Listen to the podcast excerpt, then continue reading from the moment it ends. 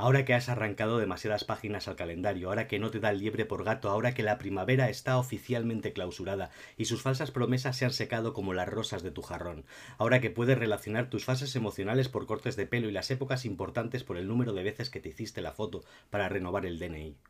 Ahora que lo has perdido todo y has sobrevivido, ahora que sabes que nadie tiene garantizado ver otro amanecer, ahora que conoces bien esa ley del karma que reza que a quien escupe para arriba le suele llover.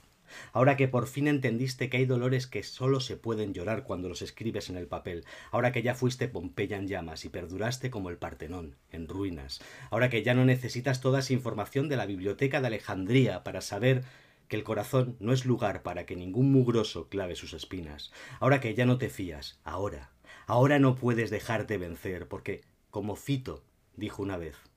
lo que te llevará al final son tus pasos, no el camino.